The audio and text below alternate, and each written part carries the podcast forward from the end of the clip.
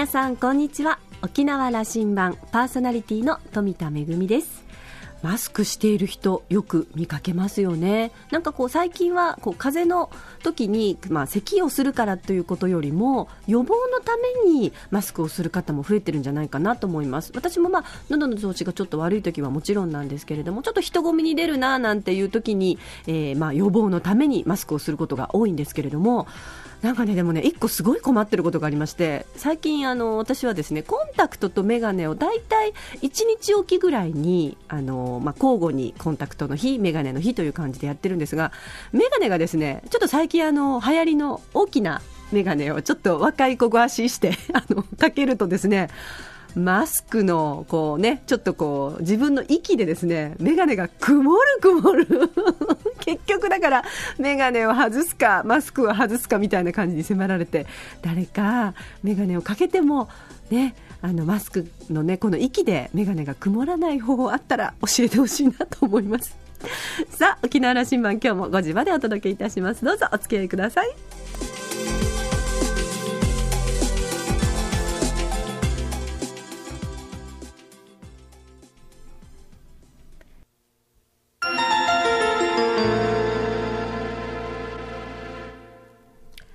那覇空港のどこかにあると噂のコーラルラウンジ。今週は先週に引き続き東京大学先端科学技術研究センター特任教授の稲田修一さんとラウンジ常連客で沖縄大学地域研究所特別研究員の島田克也さんとのおしゃべりです。稲田さんは1954年福岡県生まれ。現在東京大学先端科学技術研究センター特任教授を務めていらっしゃいます。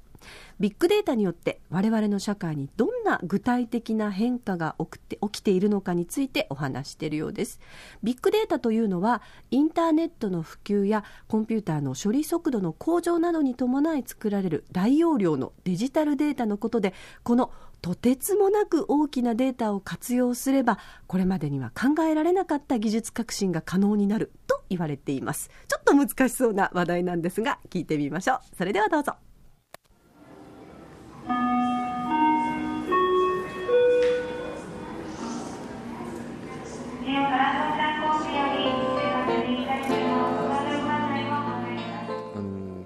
壁があると思っ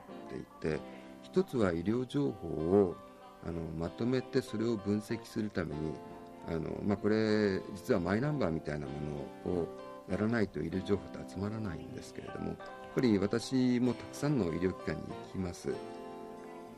そうした時にあの医療機関ごとにデータを持ってるんですけれどもそれを統合してやらないと私がどういう薬を飲んでどういう治療を受けたっていうことがわからないじゃないですか。これやっぱりマイナンバーみたいなものがないとわからないんですね。だからそういった意味であのデータを一元的に集める仕組みっていうのがないといけない。あともう一つすごいのがあの今までえー、例えばこういうことをやると糖尿病になる確率が高まるっていうことでそれは一般的な情報なんですよね、うん。そうすると人間って一般的な情報だとああそうなんだということで終わっちゃうんですけどもそれがあなたはそうなんです。そこですよね。そこがポイントでやっぱりそこがあなたはこうなりますということでえ私にっていうことでそれで実は人間が、えー、その情報をもとにあの意思決定意思判断を変えるっていうところが、まあ、実はビッグデータのすごいところなんだと思っていて。確かにあの、まあ、私も50も過ぎるとなんとなく病院に相談にというかあの行く機会が増えた感じがするんですけども、はい、行く行くところで全部でなんていうか共有してほしいよなというふうなことを思いますよね。思いますでそれが全部手書きで残っていて あの行くたんびに同じことをお医者さん変わればで同じ病院でもお医者さん変わるとちょっと話さないといけないことになったりいや効率悪いなということはこれ国民みんな感じていることだとは思うんです。効率が悪いだけでは済まなくなっていて、うん、まあ、やっぱり欧米のいくつかの国ではそういったデータをとにかく国全体で集めてこれを分析してみんなを要するに病気にかからないようにしよう、うん。まあ、今、医療の流れっていうのがあの治療要するに病気になってからお医者さんに行って治療するっていう流れから病気にならないように健康管理をやって予防しようという流れに変わり始めてるんですね。それのやっぱりサポート役を果たしているのがビッグデータ。ぱりいろんな生活習慣みたいなものを、えー、自分で把握してグラフ化して、それで自分の生活習慣の問題点っていうのを見せられてでそれで生活習慣を変えてそれを変えることによって実は健康になる、病気にならない、まあ、人間あの大体70からいから男性の場合っていうのはあの生活習慣病にやられてピンピンコロリで死ねる方って1割くらいしかいらっしゃらないんですけれども、まあ、その7割くらいがやっぱりどうしようもなくてあの寝たきりみたいな格好で介護が必要になってしまうんですけれどもこの確率が例えばあの減ってしまうとなると、まあ、介護費用ですとか、医療費負担というのがすごく減りますよね。そこですよね。あの、はい、個人の幸せもあるんだけどもこれ国の国家財政と大きく絡んでますよね。今国の医療費は、うん、やがて40兆になろうかとしていると、はい、毎年1兆円ずつ増えているという状況、はい、これは想像つきます、あの高齢化が進んで、かつ医療費がじわじわっと上がっていってあのマインドとしても病院に頼るということがでそれは毎年1兆円ずつ増えてるというのはあのどうでしょうか？改革のあの、うん、それをこう変革しなきゃいけないというのはその部分から 悲しいかなですけども起きてくるんでしょうかね。この財政的にどうにかしないといけないというまあ、多分財政的っていうのは大きいんですけども、うん、まあ、僕自身は今、日本っていうのはあのお湯がどんどん熱くなってるのにあの気づかないで、うん、あのイデガール状態になってるんだと思うんですね、まあ、だからそろそろもうやばくなってくるんで行動を変えなきゃいけない、まあ、それはあのどういう処方箋があるかっていうとやはり世界的にはそういうふうに治療から予防へっていうことで医療を変えるっていうことでこれは別の意味で言うとやっぱりいわゆる健康ライフ、クオリティライフという観点からもすごくいいことでやはりあの自分で自分の世話をしてそれであの国の費用を使わずにあの寿命を全うするっていうことそれは自分の幸せにもつながることなんですよね。ビッグデータの活用によるイノベーション変革により医療は大きく変わることができるということは。といます。もう一つその沖縄産業として観光ということ、はい、これを1000万人人があの年間に来るような観光産業にしていこうという大きな目標を持っています。でそれにはその高度化観光客のニーズが多様化してますんではい、で旅をこの産業として高度化していくということが問われていると思うんですけどもここにもビッグデータの活用がありますか？ありますね。あの今携帯電話皆さんお持ちですから、はい、携帯電話の情報を分析すると、うん、えー、例えばあの沖縄に来られた方男性が多かったのか女性が多かったのか、うん、年代では例えば20代30代40代50代とかでどの層が来ているのか、あるいはどこの地域から来ているのかみたいなことまで分かるようになってくる、そうするとそれで何が分かるかっていうと例えばどっかの地域に強化マーケティングをやった時にそのマーケティングの効果が上がっているかどうかみたいなことが分かります。イベントをやった時にやっぱり集まる人がどれだけ増えたのかみたいなことも分かる。それが実は継続的にあのそれは継続的にっていうのはあの年度ごとにっていうこともありますし、月ごとにっていうこともありますし1日の時間ごとにっていうことでも分かりますので、まあ、そういったデータを分析することによってどういうあの施策が効果的だったのか、どういう施策があまり効果的じゃなかったのかみたいなことが分かりますので、まあ、そういった意味で、あの皆さんが求めるものが実はそういったデータから分かってくる、やはり皆さんが求めるものを提供できるということはそれは価値ですからあ沖縄に行くと何か面白いものがあるよねっていう評判が高まりますと皆さんどんどんそれが増えてくる。しかもあの皆さんが求めるものをより精度高く提供できるということになりますとそれはやはりあの皆様のなんていうかハッピネスにもつながるということなのかなと思います。そういうことができるような状況になった。あとはそれを戦略的にきちっと使っていける、はい、まああの知恵能力が問われているということですね。そうですね、まあ、知恵能力、まあ、これは皆さんがそれを、うん、に気づくことも重要なんですけれどもそれをやはりマネージするコーディネートするっていうことも非常に重要で、まあ、そういった意味ではあの気づきの力とマネジメントの力これ両方いるんだと私は思ってます。あのもう一つ私これあのビッグデータと関わると思って沖縄はあの台風の、はい、襲来地で台風の研究が日本これ足りないと思ってるんです、はい、ここの地でできると思ってるんですがこれはあの、はい、世界的にもあの台風の研究まだまだ足りない分があると思っていましてこの辺どう思われますか？これについてはもう少し気象データみたいなものを、うん、あの詳細に取ることができるんだろうなと思っていて、まあ、今ある気象会社さんがあの人間を使って気象データを詳細に取っているということはありますけれども、まあ、例えばあの土砂災害なんかですと24時間ぐらいの雨量がどれぐらいだったのかっていうのをピンポイントで分かってそうするとここのあの土砂崩れがあの危ないんだよみたいなそういったピンポイントの予報が実はできるようになるんだろうと思ってるんですね。今雨が降ってなんかどうしようもない状態になってそれで要するにあの避難っていうことになるんですけども今のあの技術がどんどん進歩すると今後24時間以内48時間以内にここではこういう雨量があのこれだけ雨が降るということが分かるとここのどうもあの場所は危ないから最初に避難しておく雨が降らない前ですね、そういうことも実はできるんじゃないかと思っていて、まあ、そういった意味では災害っていうのは予防がこれ何よりですから。あのそういった意味でビッグデータの,、あの活用の領域として非常に有望な領域じゃないか台風についてもそのことの情報集積しておけば、はい、あの価値のあるものになってきますね。なってきます。あの確かにこの10年天気予報は当たるようになりましたよね。はい、あの実感しますですよね。だけど天気予報がまだ足りないのは、うん、要するにここの天気がどうなの、うん、ここは要するに危ないの？危なくないの？っていうそのピンポイントのところがまだあの十分に分析できてないんだと思います。あのそれは分析できてないんですか？それとも気象庁の中でまだそこまでやることは必要としてないというふうに考えがです。どっちどっち側なんでしょうね。えっと2つ理由があると思っていて、うん、1つはそこまでピンポイントにやるだけのリソース、うんこれコンピューターのリソースも含めてですけども、まだそれが十分でないということがあります、それは技術的なこと、ね、技術的なこと。あともう一つはそういうことにトライするとできるかもしれないっていうふうな認識がもう一つ不足していて、まあ、今は技術の方がこれやろうと決まったらですね、結構できる時代なので。僕はそこのところをあの最後お伺いしたいんですけどもね、はい、この沖縄社会で、はい、あのできることなのにやろ今度やろうとするというこの、まあ、でいろんなことその技術の進歩によってこれその30年前と比べるといろんなことがもうできるようになったとい。うことは、これはもう確かで、はい、あとはその人々のイノベーションのその力というかですね思いにかかっている分がやろうとする力というのはこれどうやって育ててどうやって育むものなんですかね。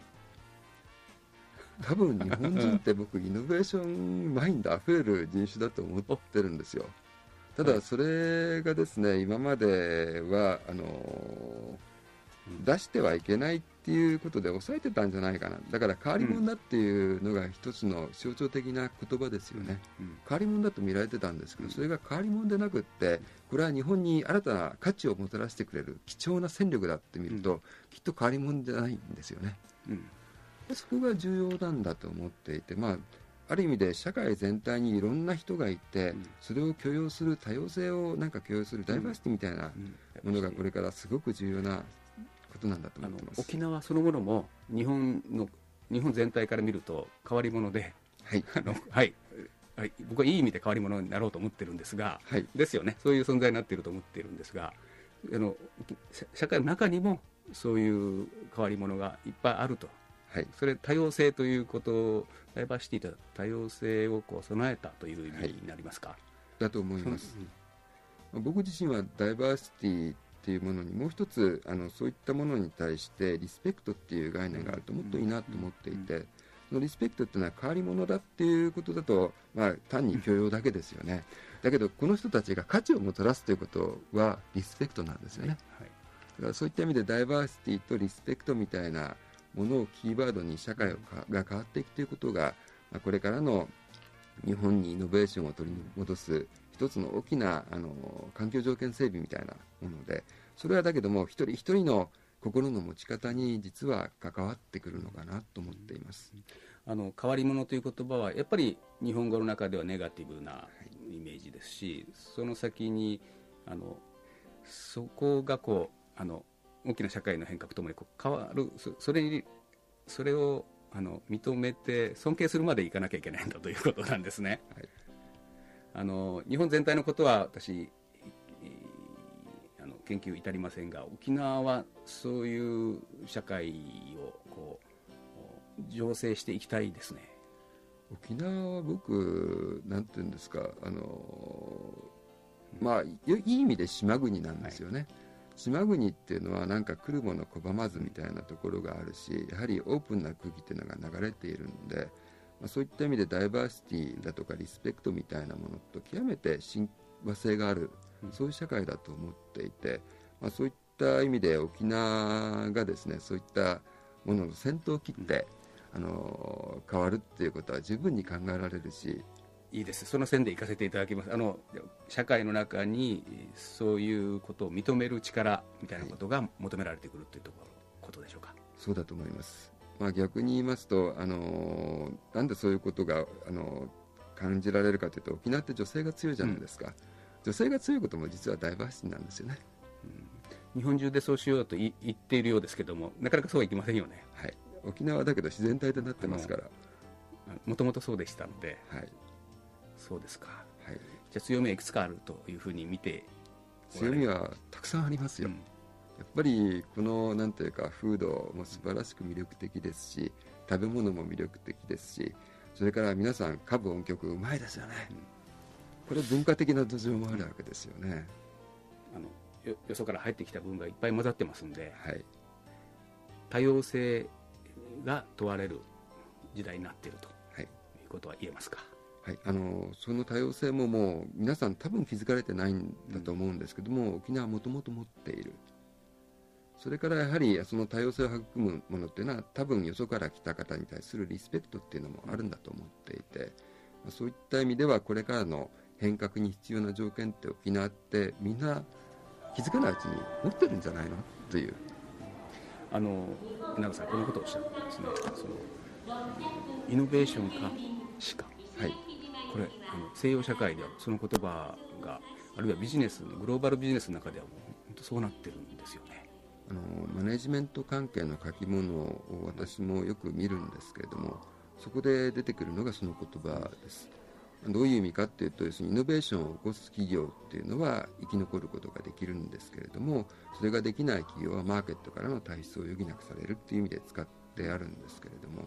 ま、だから企業活動の12割はそういったイノベーション、まあ、いわゆる変わり者たちに任せてしまうみたいなそういった大胆な改革が実は必要な時代になっているのかなと思ってます。これそしてそれが社会にも言える部分が大いにあるんだということですよね、はい、そうです。今日本社会全体に問われていることというメッセージおそらく出されてるんだろうと思うんですけども、はい、あのイノベーションに行かなければいけないんだということですね。そういうことだと思います。イノベーションというのは多分これから数年間のキーワードだと思います変わり者という言葉をネガティブに捉えずに新たな価値を提供する貴重な人材であると。とてもなんか力強いお話でしたね、え日本の中の変わり者沖縄ができることもたくさんあるんじゃないかなと思います、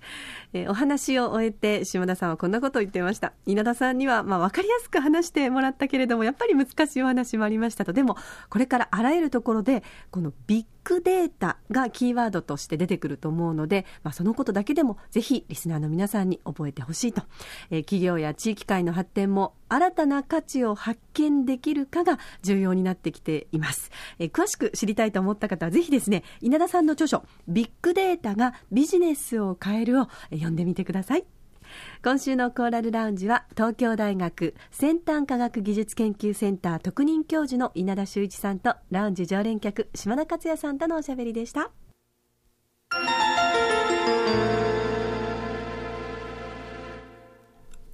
めぐみのあしゃぎだよりのコーナーです、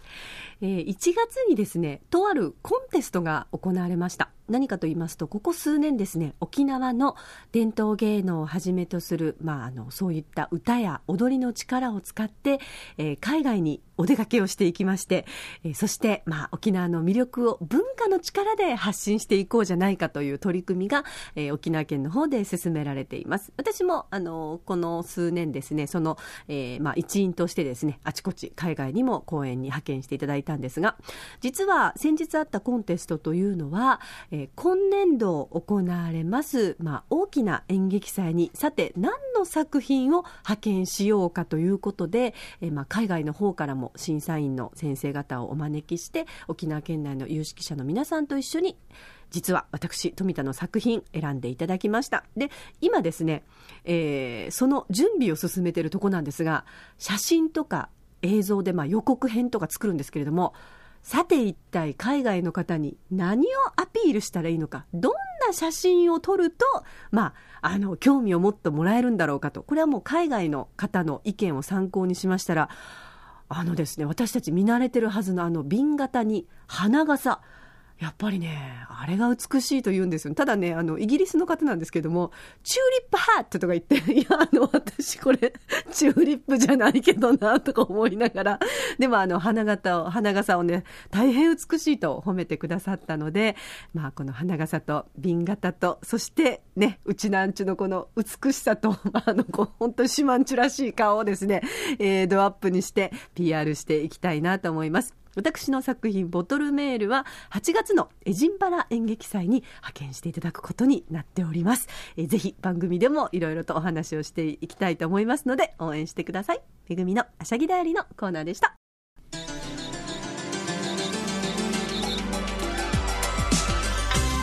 沖縄羅針盤では皆さんからの番組のご感想やリクエスト曲などをメールでお待ちしています。宛先は864アットマーク r 沖縄 .co.jp 864アットマーク r 沖縄 .co.jp です。懸命に沖縄羅針盤と書いて送ってきてください。お待ちしております。それからポッドキャストやブログでも情報発信中です。ラジオ沖縄もしくは沖縄羅針盤のホームページをチェックしてみてください。